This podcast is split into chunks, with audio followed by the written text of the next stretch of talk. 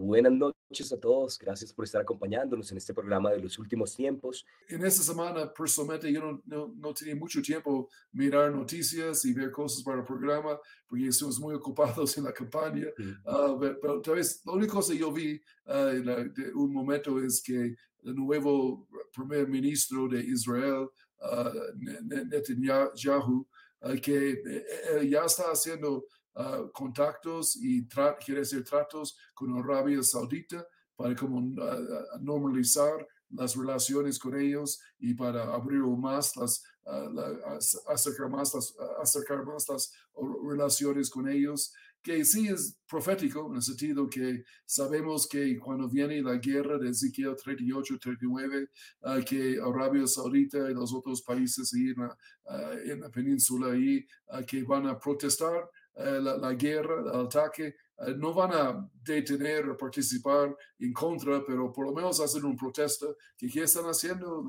vienen solo para los recursos y la, la, la plata, eh, pero entonces tiene que tener una buena relación con Israel y ahora con Netanyahu, él está promoviendo mucho, entonces son otra pieza la rompecabezas de, de los últimos días, ya está eh, puesta, entonces ya, ya más cerca a la venida del Señor. ¿Y que has visto algunas noticias, Pastor Pablo? Pues realmente solo he visto una, es que después de que el gobierno en China eh, instalara unos dispositivos en los hogares de las personas para identificar si abrían las puertas de entrada, que pues eso me parece un poco raro, que en la casa de gente pues, sin permiso, simplemente por ley, tenían que instalar un dispositivo y cualquier persona que abriera la puerta de la casa, entonces mandaba una señal para ver si estaban por fuera. Pero entonces ahorita lo han llevado un punto más allá porque ya hemos visto drones avisando que no salgan eh, de las casas, tomando fotos y todas las cosas que hay ahí alrededor y los robos de esos perros, pero hay una tecnología, la tecnología de pronto de reconocimiento facial que usan en los, en los celulares para poder entrar de pronto a algunas aplicaciones, la están conectando con las cámaras de la ciudad para que si se reporte que alguien abre la puerta de su casa, de una vez, eh, sabiendo quiénes son los habitantes de esa casa, las cámaras de la ciudad identifiquen si están en las calles. Y entonces como un tipo de control de la población, entonces pues, está muy de película de terror, pero bueno, China eh, de hecho, ha estado durante bastante tiempo dando como muchos pasos de avanzada y control de la población. El problema es que se han identificado casos en los cuales el sistema de reconocimiento facial no es tan claro, las cámaras de pronto no tienen tan buena resolución y han mal identificado a personas y los han metido a la cárcel sin que estuvieran por fuera. Y entonces después para poder demostrar que han estado en sus casas es un poco complicado, pero, pero bueno, está una locura pues, pero ya esto es un paso que tenía. Tal deberíamos entrar en los puntos de la enseñanza que comenzamos la, semana pasada de las equivocaciones más comunes cuando se enseña acerca de los últimos días. ¿Te parece bien, pastor, que, que volvamos otra vez y retomemos el tema? Sí, señor. Tal vez añadir una cosita más de estas noticias de la China que sí yo vi uh, un video también um, hace tiempos, como hace unas dos semanas, yo creo, uh, que en China algunos drones uh, ahí volando alrededor de esos mismos apartamentos y los drones estaban diciendo cosas como con amplificador grande, bocinas grandes, diciendo que mantengan adentro de sus apartamentos, no canten ahí, no acerquen a las ventanas ahí y todo el día esos drones están volando por esos apartamentos, diciendo la, misma cosa. Me, me, pareció como muy diabólico. El diablo dice, no canten, no hablen, cállense. Ahí el diablo siempre quiere callar, pero ah, cualquier cosa que cuando tú ves como generalmente hablando para nuestros oyentes, que gobiernos tratando de controlar más, ah, tú sabes, es el espíritu de, de anticristo atrás en esos los últimos días. Uh, pero sí, uh, entramos en la, la, la, la, exhortación que tenemos aquí, Pastor Pablo. Entonces, quiero un pequeño resumen. Básicamente dijimos que no está bien establecer una fecha para el rapto, la segunda venida de Jesús, que cuando usamos la palabra pronto debemos ser cuidadosos porque algunas personas de pronto eh, la interpretan de una forma diferente de lo que dice la palabra, que debemos escudriñar toda la escritura, tener cuidado con esos códigos secretos o con las señales en el, las, en las, el sol, la luna, las estrellas, que no debemos ser contenciosos a través de, desde el punto de vista dogmáticos en la interpretación que tenemos. Mencionamos que la guerra de Ezequiel 38 y 39 no es la misma batalla de Armagedón, que no es correcto tratar de buscar Estados Unidos o, países específicos como Colombia o Sudamérica en, las profecías bíblicas, porque no lo menciona directamente. Y mencionamos lo último, que el tercer templo, eh, que es el de Ezequiel, eh, no, no, es el, no es el mismo templo que aparece en Ezequiel 40 al 48, sino que el tercer templo va a ser el templo donde se pare el anticristo. Entonces vamos a, a mencionar ahora el número 11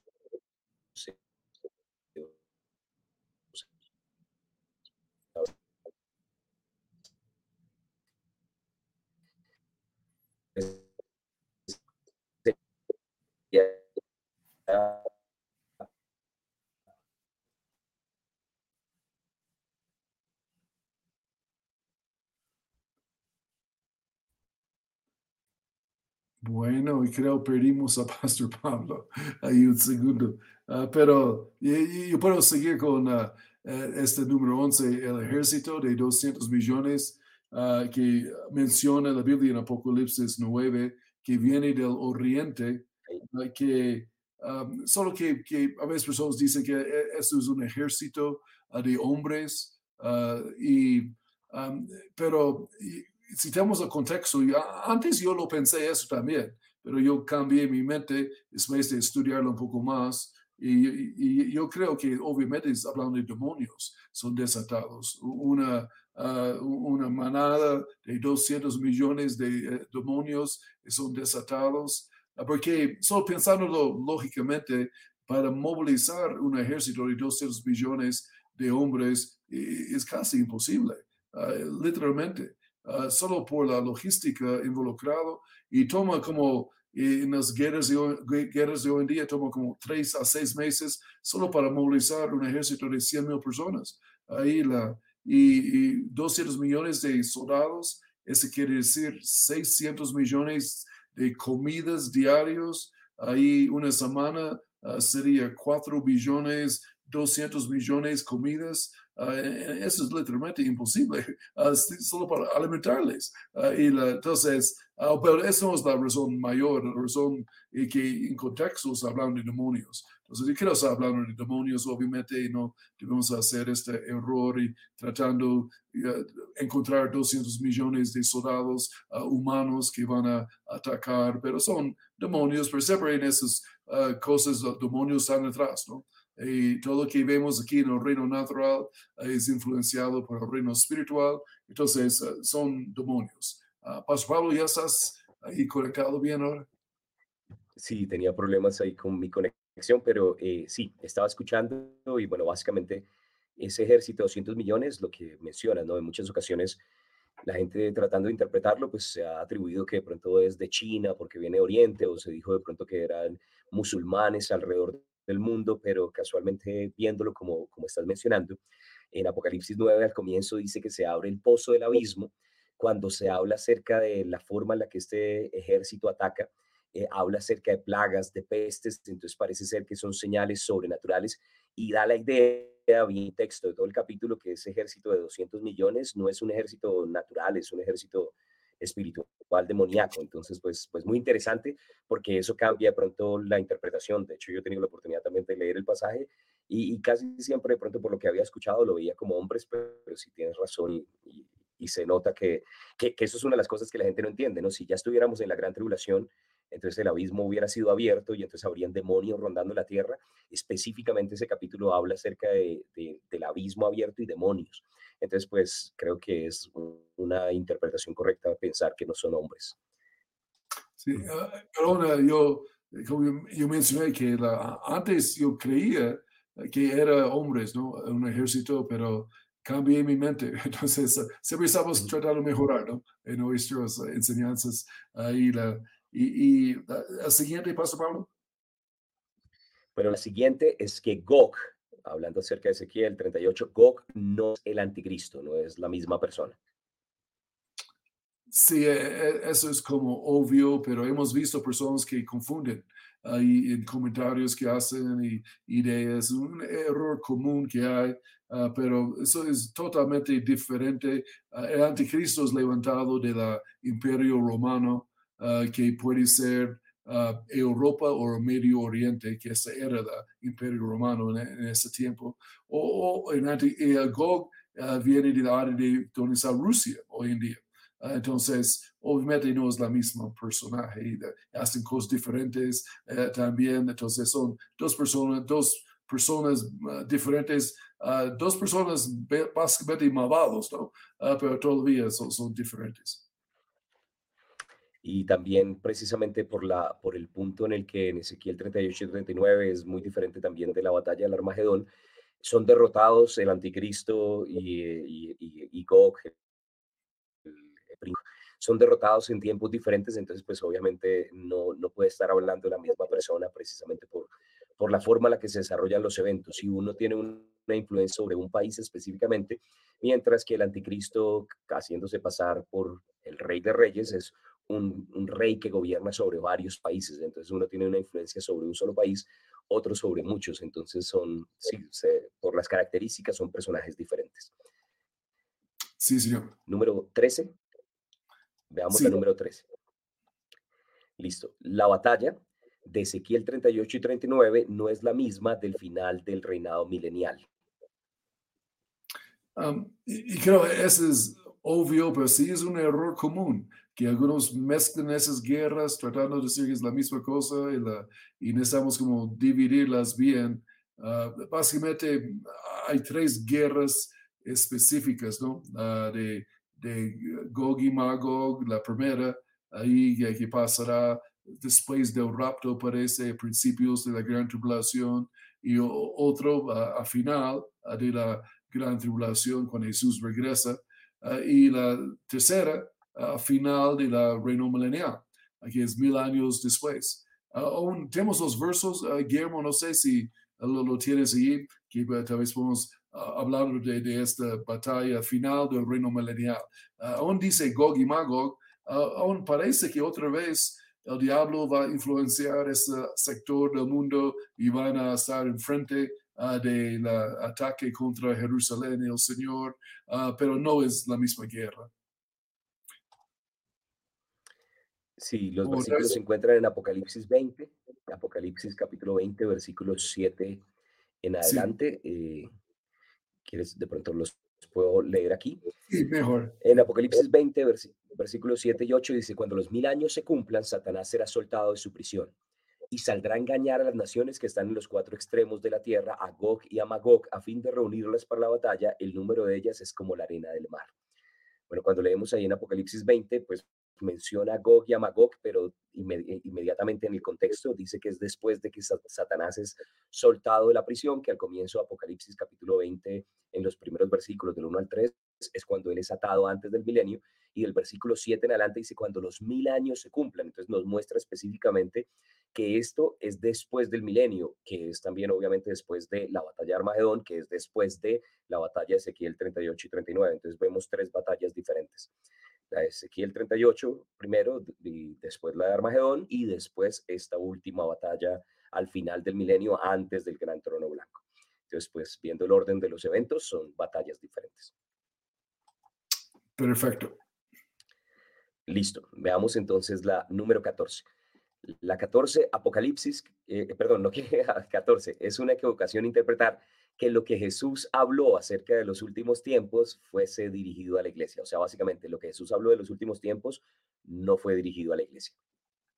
Correcto. Es una equivocación muy común eh, esto, eh, tratando de tomar Mateo 24 y Lucas 21, Marcos 13, eh, y tratando de decir que Jesús está hablando acerca del, del rapto ahí la, y mayormente es hablando de la gran tribulación, la segunda venida, porque Jesús está hablando con los judíos uh, bajo la ley. Entonces, está hablando acerca de cuando ellos van a estar enfrente otra vez, después del rapto, Dios levanta Israel otra vez y la, dos testigos, los 144 mil testigos también para predicar el evangelio, evangelistas para predicar en todo el mundo.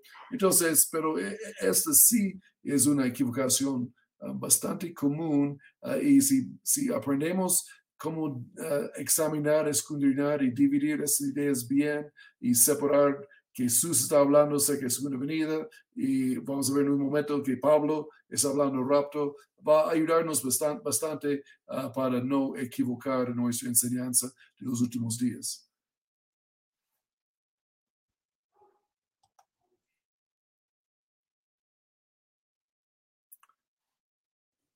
Tal vez, Pastor Pablo se fue otra vez. Ahí la, qué pena. Entonces, Ah, con la misma idea, la, número 15 es una equivocación sí. cuando, cuando es problema de conexión. Sí, sí, sí, Pascual. Oh, qué pena, qué pena. Eh, no, estaba mencionando, estaba mencionando de pronto, y bueno, y de una vez podemos leer el punto número 15, que, que, están conectados los dos, porque el 14 es que lo que Jesús habló no es para la iglesia y lo que Pablo habló no es para los judíos. Entonces, estudiando acerca de, escatología, empecé a ver la importancia de conectar escatología con hermenéutica y básicamente cuando Jesús habló, todavía la iglesia no había nacido y las enseñanzas de Jesús eran más dirigidas a las ovejas perdidas de la casa de Israel, a los discípulos bajo el antiguo pacto, porque todavía el nuevo pacto no había sido sellado.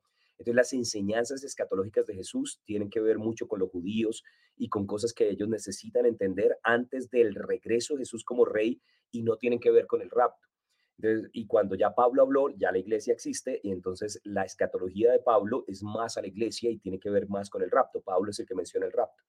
Entonces podríamos decir que Jesús tiene escatología para los judíos y gentiles porque aplica para ambos, mientras que Pablo para la iglesia. Entonces, lo que Pablo habló de los últimos tiempos no va dirigido a los judíos. Y creo que los dos puntos están conectados, pero es como hermenéutica, ¿no? O sea, ¿en qué momento lo habló? ¿Fue antes de la cruz o después de la cruz? Como Pablo habló después de la cruz, va dirigido a la iglesia, pero como Jesús habló antes de la cruz, no va dirigido a la iglesia. Creo que es una buena regla para seguir. Sí, sí, e-, eso es perfecto. Y eh, ¿El siguiente? Bueno, la 16, eh, que es una equivocación tratar de nombrar, de nombrar o, o, decir quién será el anticristo y el falso profeta. Sin embargo, sí podemos de pronto ver algunos eh, candidatos. Sí, eso es cierto. Algunos hacen algunas afirmaciones dogmáticas en esta área que su anticristo es tal y tal. Uh, siempre recuerdo que hermano Kenneth Hagin dijo, que él tenía como dos, tres ah, personas que él sabía quién era el anticristo, pero se murieron. Entonces uh, destruyó su doctrina. y la, entonces él dijo que ya no hago esto. Ahí la, podemos, especular ¿no? un poquito ah, como de un juego en un sentido, juego bíblico, que es bonito. Ahí la, y pensamos algunos candidatos pero no es no no debemos nombrar a alguien específico decir que él es y porque Ah, yo recuerdo cuando muchos dijeron antes que Ronald Reagan era el anticristo, porque ah, sus tres nombres, Ronald y su otro segundo nombre y su apellido, todos tienen seis letras. Entonces dijeron su nombre es 666, él es anticristo, pero él se murió. Entonces, la, entonces, no, pero así, a mí me gusta especular un poquito, ¿no? Yo creo que el diablo sí tiene sus candidatos uh, ahí listos por cada generación, porque el diablo no sabe cuándo es el rapto. Entonces, él, va, él, quiere ser listo, pero él sabe que él, va a tomar la frontera, la, la, la, liderazgo y va a eh, controlar el mundo, el sistema del mundo, sistemas del mundo. Entonces, él tiene, siempre tiene su gente lista, ¿no? Como Adolfo Hitler, Mussolini, uh, otros en la historia, uh, que pudieran ser el anticristo. Eh, pudiera influenciarles y eh, ellos estaban listos con, los, eh, con las características, pero no, no fue el tiempo. Entonces, yo creo podemos ver la gente que el diablo ya está moldeando, preparando y, especulamos un poquito, pero no, no somos dogmáticos. Bueno, de hecho, no sé si valdría la pena que nos escriban ahí quiénes son sus candidatos de anticristo y al mismo tiempo eh, recomendamos, si, si, si, usted tiene un anticristo, de pronto alguien, escríbalo ahí en los comentarios y déjenos saber y ahorita miramos cuáles son suyos. Y al mismo tiempo, eh, en, un, en un programa anterior estuvimos hablando acerca del anticristo, algunas características, y mencionamos que no es así como en la película de Omen, la profecía, que hablaba de un niño Damián que había nacido pues para ser el anticristo, el hijo del diablo, sino que realmente es un personaje que así como de pronto Judas en un momento fue usado por el enemigo, fue el diablo entró en él, dice la palabra. De la misma manera, pues de pronto políticos pueden estar eh, siendo en este momento observados como candidatos también para el diablo y bueno, no sé, ¿cuál, cuál es tu candidato de pronto para este tiempo, Pastor John? ¿Tienes alguno que digas, uy, este podría ser? Sí, yo, yo tengo mi lista, pero, aún, pero a veces leo algunos de los comentarios que tenemos, personas que tal vez no, no están de acuerdo que estamos hablando, tal vez ellos piensan que nosotros somos anticristo, yo soy anticristo. Espero que nadie lo ponga ahí en los comentarios. Ah, pero uh, yo, yo, veo personas que están como, uh, que son muy, mundanos y anti contra Cristo, ¿no? líderes grandes del mundo que son como la mentalidad globalista um, y creo ese tipo de personas son buenos candidatos, ¿no? Y la, uno, por ejemplo, solo ejemplo, sería Emmanuel Macron ah, de Francia. Es uno ya tiene varios votos, ya tiene Macron varios votos. Em, posible, ¿no? no sabemos, ni le conozco, pero él tiene las características ah, ah, posibles, ¿no? Hay que, um, otro que es como, para mí es igual de Macron, es Trudeau de Canadá también es otro que los dos vienen de la misma escuela, ahí también del foro del mundo económico ahí de Klaus Schwab, ahí los dos graduaron del mismo, entonces son uh, misma doctrina, mismas ideas, globalistas, ante la iglesia, ante Cristo, ahí ateos los dos, y, que quieren controlar la, gente y eh, creen en controlar la, economía de las personas. Bueno, eh, candidatos. ¿Y qué candidatos tienes tú, Pastor uh, Pablo? Especulamos un poquito. No, exactamente los mismos, los mismos que mencionabas. Aquí, de hecho, estoy leyendo que también algunas personas mencionan a Putin, que podría también ser uno. Eh, otros escribieron que aunque geográficamente no aplica, que hubiera podido ser Chávez o Maduro, ¿cierto? Eh, y bueno, también ahí dijeron el Papa, tal vez para falso profeta, y, ¿no? Y, y, muchos, un par de comentarios también acerca de Manuel Macron y el presidente de Norcorea. Entonces, bueno, de, de pronto enfocándose más hacia Europa, eh, creo que el candidato favorito para todos es Emmanuel Macron para ser el instrumento del diablo. Bueno, pobrecito, hay que orar también para que no sea usado. Y bueno, Dios es fiel. Aún parece tal vez que Francia va ganar la Copa Mundial, ¿no? Entonces también tal vez uh, le da más... el nombre, no, no, no, no, sé, pero mala doctrina. Ahora, siguiente punto, pastor, pero me gusta ver a los, al final, uh, qué, persona, qué nombres person, las personas han puesto. Listo, sí, señor. Bueno, eh, listo, el 17, eh, que el anticristo es un hombre que no es, no es un computador, no, no es tampoco una inteligencia artificial, es una persona. Sí, son, ese es un error común ah, antes ah, que yo sabía que había una computadora, se llama la bestia, ah, y que era un computador grande, entonces, ah, es anticristo, es un computador. no, es una persona, es un hombre. y, y, entonces no confundimos, no es tecnología, no es algo así. Eh, simplemente es una persona que le gusta el poder, narcisista, ahí eh, quiere uh, control, ahí el diablo puede influenciar y, y, entrar en personas así. Entonces, ah, entonces es una persona. Sí, a ver. Eh, de hecho, también estudiando un poquitico porque habla en otro pasaje de una segunda bestia en Apocalipsis en el capítulo 13, y, bueno, también viendo, eh, no solamente es como una trilogía, una trinidad satánica de alguna manera, y así como, como Jesús tuvo a Juan el Bautista preparando el camino, en, en, la palabra nos dice que también el anticristo va a tener como un falso profeta que va a pavimentar el camino, y entonces esa referencia a la segunda bestia eh, no son solamente elementos tecnológicos, sino que también puede ser específicamente la referencia a Entonces son dos personajes del diablo, que obviamente es de todo esto, que van a tomar lugar y en Apocalipsis 19 dice que, que la bestia y el falso profeta, o sea, que vendría siendo la segunda, eh, fueron lanzados en el lago de fuego. Entonces, bueno, es interesante, pero creemos que debe ser un personaje para que se pueda hacer pasar como el Mesías, ¿no? Para que se pueda hacer pasar por, por Jesús o por Dios hecho hombre aquí en la tierra. Entonces, sí, vemos el 18. Bueno, y el 18 es que necesitamos estudiar la totalidad de la palabra, no solo en este área de profecía bíblica. Sí, tal vez mencionamos esto poquito antes uh, en nuestros estudios, ¿no? Para uh, tener buena doctrina necesitamos la totalidad de la palabra de Dios, la suma de su palabra, es la verdad, dice la Biblia.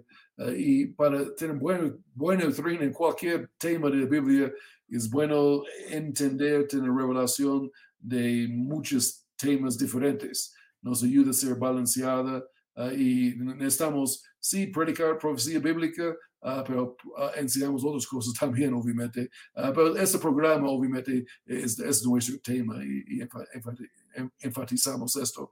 pero en otros tiempos, nosotros los dos y, y, Pastor Jonda, y predicamos muchas otras cosas también, no, no solo esto. entonces, creo, nos ayuda a ser balanceada predicando muchos temas de la Biblia. ¿no? Sí, Mencionamos que es necesario estudiarlo, pero al mismo tiempo también que es necesario estudiar otras cosas. Y en la iglesia obviamente predicamos un poco de todo. Bueno, 19. La segunda venida de Jesús y el rapto no son el mismo evento, son, son eventos diferentes. Sí, eh, tuvimos un programa uh, entero hablando de esto hace algunos meses, eh, si recuerdo bien. Ah, y eso es tal vez la común el e, error más común de todos, tal vez. Ah, muchos hacen esta equivocación. A personas que no creen en el rapto, en la pre-tribulación, uh, tienen esta idea más o menos, que el rapto y la segunda venida es la misma cosa, que vamos a ser arrebatados y regresamos inmediatamente a la tierra con Jesús la segunda venida en el mismo momento, como un ascensor rápido. Vamos a último piso y regresamos a sótano rápido. Como, eh, la, en eso no hace ningún sentido uh, en la luz de todos los versos que hay en esta área ahí de la gran tribulación, la iglesia no está, etcétera, etcétera. Entonces, uh, son similares, pero separados los dos eventos. Amén. Gloria a Dios. Y bueno, el número 20 que es una equivocación pensar que ya estamos en la gran tribulación y que los sellos del libro de Apocalipsis ya han sido abiertos. Sí, e, e, eso es un error ah, bastante común hoy día. Ah, tal vez, ah, Pastor Pablo, hace 10, 20 años eh, esto no, no era así, pero hoy en día, después de la pandemia, cosas, muchos están predicando esto hoy en día en la área de profecía bíblica, ya estamos en Apocalipsis 6, ahí los sellos, sellos han sido abiertos, hay guerra y plaga, y pensando que las plagas de Apocalipsis 6 es como la COVID, eh, etcétera, etcétera, ah, y, pero obviamente no, no es. Uh, ahí en esos sellos, eh, la, la, la, tercera parte, de, 25% de la población del mundo se muere, ahí esos dos billones de personas ahí la, en COVID murieron apenas 2, 3 millones. Ahí que, es mucha gente, yo sé, es, es, una tragedia por alguien que, que, que, murió, pero no es nada de la escala de Apocalipsis 6. Entonces, no es cierto, la, nosotros estamos en Apocalipsis 3, ¿verdad? En la, en la edad de la iglesia, en la, la iglesia de Filadelfia o la Odisea, depende dónde está el fuego de Dios, dónde está la, la, la iglesia, ah, pero estamos, ni hemos entrado ahí en Apocalipsis 6, ah, entonces es un error ah, mucho más común que antes, pero tenemos cuidado con esta idea. Sí, amén. Y bueno, de esto quiero mencionar de pronto una pequeña cosa, es que eh, lo que habíamos hablado previamente, si ya estuviéramos en la gran tribulación, y ya los sellos fueran abiertos, parte de eso tiene que ver con que el abismo fue abierto y habrían demonios rondando la tierra. Y yo he visto gente mala y todo, pero, pero no un demonio, ¿no? Y, y por otro lado también creemos que Jesús nos libra de la ira venidera, que Él paga un precio precisamente para que no seamos juzgados. Entonces, si tuviéramos que pasar también por esa etapa o si ya estuviéramos en esa etapa, querría decir que nosotros tenemos que pasar y entonces la sangre de Cristo no nos libró tampoco de ese juicio que va a venir sobre el mundo entero. Entonces, pues es doctrinalmente incorrecto pensar este tipo de cosas, pero sí, lastimosamente es un error común eh, que, que, hoy en día se ha estado viendo bastante porque la gente cree que las dificultades presentes son ya tribulación o la gran tribulación. Bueno, tenemos todavía eh, dos, dos más, no sé si quieres que las mencionemos de una vez como para terminarlas. Sí, hagámoslo. Bueno, la 21 es una equivocación pensar que Jesús viene en el rapto para juzgar, para juzgar la tierra. Sí, solo personas, tal vez tenemos que entender ah, bien del rapto. Algunos tienen la idea, la manera que enseña el rapto es como un juicio, es algo ah, de temor y de, de ah, juicio que viene sobre la tierra. y en el rapto es, es el último acto de gracia Ah, en esta edad de gracia donde estamos viviendo uh, del Señor. Es la redención del cuerpo, es la novio ah, viniendo para recoger la novia, y, es algo de amor y gracia. Nada para hacer, tener temor o para tener miedo o, ansiedad. El rapto es muy buenas noticias. es la, como la cima de la edad de la gracia ahí la, la, la, iglesia rescatada, la iglesia levantada, la novia quitada, uh, yendo a la boda, a nuevos cuerpos, redención completa, uh, que es, es, una tremenda victoria. Entonces creo es bueno que lo entendemos así. Sí, amén. Gloria a Dios. Y está conectada también con la, con la siguiente. Entonces, el, el, rapto obviamente es un tiempo glorioso donde la gloria del Señor nos transformará de gloria en gloria a su misma imagen, pero entonces también entendiendo que después de siete años, después de la tribulación, ya Jesús regresa como rey, entonces la otra equivocación común es que eh, la número 22 sería, es una equivocación pensar que Jesús viene en la segunda venida para bendecir al mundo. Sí, eh, eh, es una, equivocación, la que personas animados en la segunda venida, no, no, no tanto, personas que están en la tierra no deben ser animados para, en la segunda venida, Él viene para buscar la tierra y hacer guerra. Ahí la, Él no viene como la Cordero de Dios, Él viene como león del tribu de Judá, ahí viene uh, para pelear contra todos esos ejércitos que vienen contra él y contra su reino uh, y contra eh, en Jerusalén uh, y, y, fuego sale de su boca ahí y mata esos, esos ejércitos y lanza el anticristo, el falso profeta, en el lago de fuego de una vez, y el, diablo es atado, él viene para juzgar la tierra.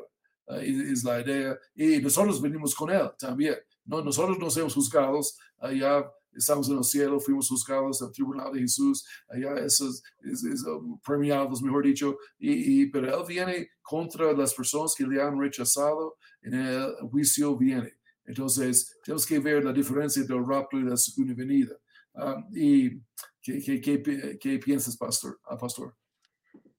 Y sí, yo creo que realmente la Biblia es clara para mencionar que, que realmente Él va a retomar el control de la tierra y, me gusta como lo dice cuando habla ahí en, Lucas en el capítulo 19 en la parábola de las diez minas, que habían unos que no querían que Él reinase. Y, y, de todas formas, pues Él es el legítimo dueño, el rey de reyes, señor de señores. Entonces, pues obviamente los gobernantes no van a querer soltar su poder. El anticristo incluso los va a incitar para que mantengan su poder pero me gusta de pronto verlo de esta manera. Jesús, el dueño de la tierra, va a llegar y va a decir muchas gracias por su ayuda, eh, pero ya no lo necesitamos más, entreguen. y en ese momento pues va a haber una, una confrontación, el diablo eh, incitando al anticristo, a los reyes de la tierra, va a tratar de impedir que el rey de reyes venga, pero en Apocalipsis, en el capítulo 19, dice que ¿no? no solamente son ángeles, sino también la iglesia con cuerpos glorificados. Vamos a estar juntos con él en la batalla del Armagedón, que es una batalla diferente, como han mencionado, de las otras dos, ¿no? de la de Ezequiel 38 y de la última batalla después del milenio. Sería como la penúltima y es la batalla que, que va a hacer que finalmente el rey establezca su reino aquí en la tierra y, bueno, quite todos sus enemigos eh, del medio. Entonces, pues sí, creemos que son dos momentos diferentes. Sí, señor. Y 22 um, uh, errores comunes que personas predican y enseñan de la profecía, bíblica. So quisimos dar esas pautas para ayudar a todos nosotros para predicar, enseñar bien en esta área y no cometemos errores, ¿no? y, la, y que tenemos sana doctrina en la área de profecía bíblica Ah, y, para ah, ayudar a nuestros oyentes a, filtrar bien las enseñanzas que escuchen. Uh, esa fue la idea. Pero, ¿quiénes son nuestros candidatos? ¿Hay más candidatos para el anticristo? Ah, pues sí, de hecho, Guillo me estaba preguntando que si los poníamos, entonces, pues eh, algunos escribieron, entonces déjame, ya revisamos nuevamente los comentarios antes de que terminemos. Eh, digamos, Juan Sebastián Aponte Hola Juan, ¿cómo vas? Bendiciones. Dice, yo creo que podría ser Macron. Entonces, bueno, un voto para Macron. el presidente de Norcorea, dice Camilo Díaz, un voto para Norcorea, presidente de Norcorea. Eh, mi candidato es, es Putin, para anticristo es Putin, Yadira Huitrago, saludamos a Yadira también siempre conectada, bendiciones.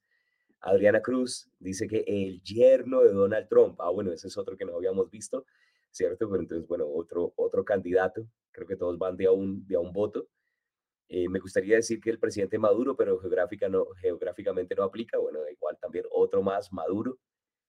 El falso profeta, el Papa, bueno, esa es otra pregunta diferente, pero bueno, también aparte de la primera bestia a la segunda. Eh, Wilson Benavides, Putin, entonces dos votos para Putin, para Putin. El presidente de Francia, otra vez Macron, tres votos para Macron, creo, ya van tres. Eh, Santiago Sáenz también cuatro votos para Macron. Creo que Macron y Putin van ganando con 4-2. Erdogan, el de Turquía, bueno, ese es, ese es otro bueno, podría ser. Sí, bueno, bueno. Sí. Y que si debería ser judío, se dice que puede ser de la tribu de Dan. Muchas personas, de hecho, dicen que debe tener una ascendencia para que los judíos lo reciban como Mesías. Entonces, bueno, también es un buen comentario. Creería que ha de ser un judío también lo llaman el asirio, entonces parece ser que hay una combinación también de Elon Musk. Elon Musk, bueno, está un poco lejos, pero podría también ser. Gracias, Caterina. Bendiciones. Macron, cinco votos para Macron. Jeff Bezos, ah, millonarios nuevos. Y Facebook. Y el presidente de Francia, creo que, que Macron arrasó. Francia está arrasando con todos. sí, Macron goleó aquí veremos. Pero es interesante, su nombre es Emmanuel Macron, ¿no? Dios con nosotros, Macron. veremos, ¿no? Sí, amén. Bueno, no, muchas gracias. Muchas gracias a todos por sus comentarios, por estar ahí conectados, por siempre seguir el programa. Compártalo también con otras personas para que evitemos esos errores comunes Dice que aquí Juan Sebastián Aponte dice, Macron fue elegido democráticamente como anticristo. Ah, pobre Macron. pero, pero bueno, gracias, pastor, también por siempre ser una bendición para nosotros. Últimas palabras. Bueno, pero oramos por Macron que puede eh, recibir a Cristo en su corazón para servir aquí. Ah, bueno, entonces, uh, Maranata y mantengan el fuego de Dios avivado a todos uh, que vinieron a la campaña, todos los cristianos, ahí matemos, matemos la, la lámpara prendida, ¿no?